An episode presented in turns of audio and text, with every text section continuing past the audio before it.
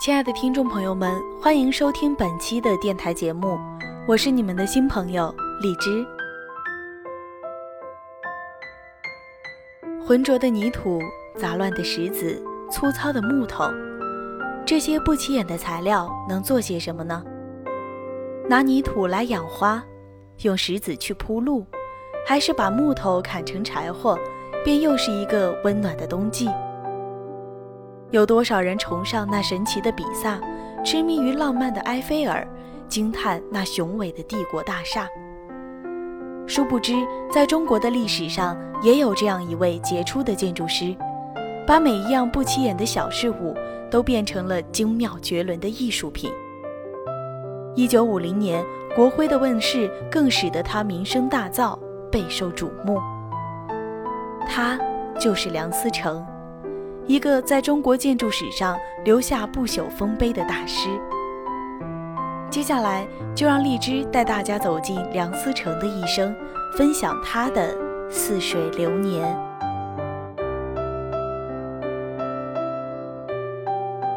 其实，梁思成这个名字大家并不会感到陌生，因为他是近代大思想家梁启超的长子。但不同的是，他出生在东京，童年也在日本度过。他有三个弟弟和一个小妹，虽是同父异母所生，但思成与他们亲密无间。他从来不以老大自居，对弟妹颐指气使。后来，梁家搬进了背山面水、风景秀丽的华侨聚居区，思成又多了几个堂兄弟姐妹在一起玩耍。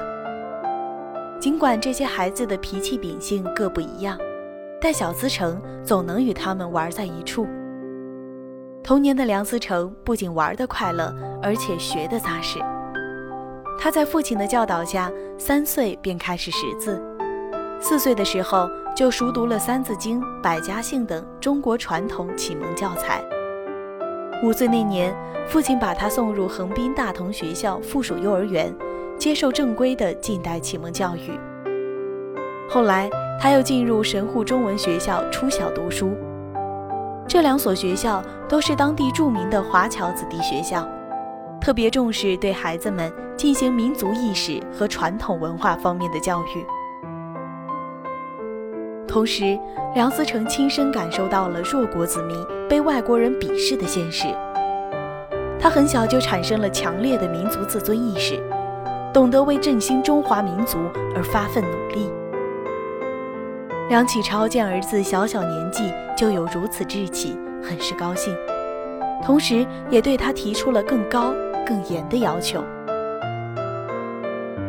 思成七岁那年的一个晚上，父亲正坐在院子里纳凉，忽然悟到了什么，便把梁思成叫到身边，给他讲起历史悠久的中华传统文化。小思成听父亲这么郑重其事地讲古典文化，还是第一次。他认真地听着父亲的每句话，生怕漏掉一个字。讲到动情之处，父亲给他布置了任务：每天除完成正常的功课之外，还要在两年内读完《史记》。小思成当时还不知道《史记》是怎样一本书，只是听父亲说它蕴含着古典文化的精华。想必是一本很好看的书，于是愉快地接受了这个新任务。出乎他意料的是，这本书不似以前学过的课本那般容易，也没有精美可爱的插图，满篇全是既难读又难懂的文言。可是既然答应了父亲，就不能不读，于是他硬着头皮往下念。小思成心想，这哪是什么名著，太索然无味了。有了这种想法，他便时常流露出畏难情绪。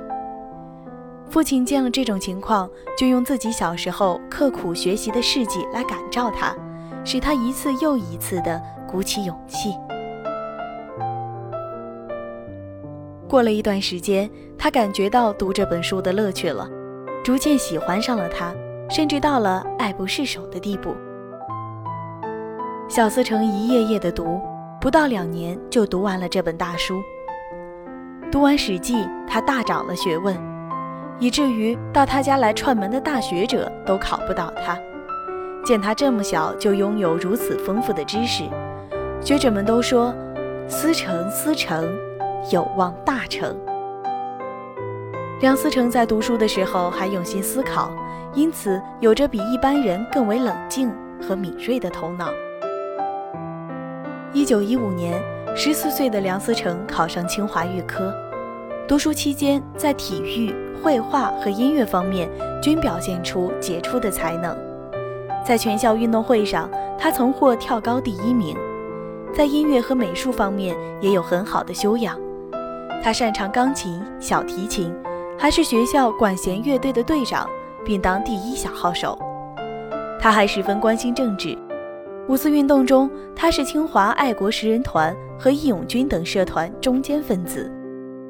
一次，他和同学进城宣讲被拘，他与同学们坚持斗争，迫使军阀政府派参议员曾宜进当众道歉，在军队护送下凯旋回校。于是，同学们称他为一个有政治头脑的艺术家。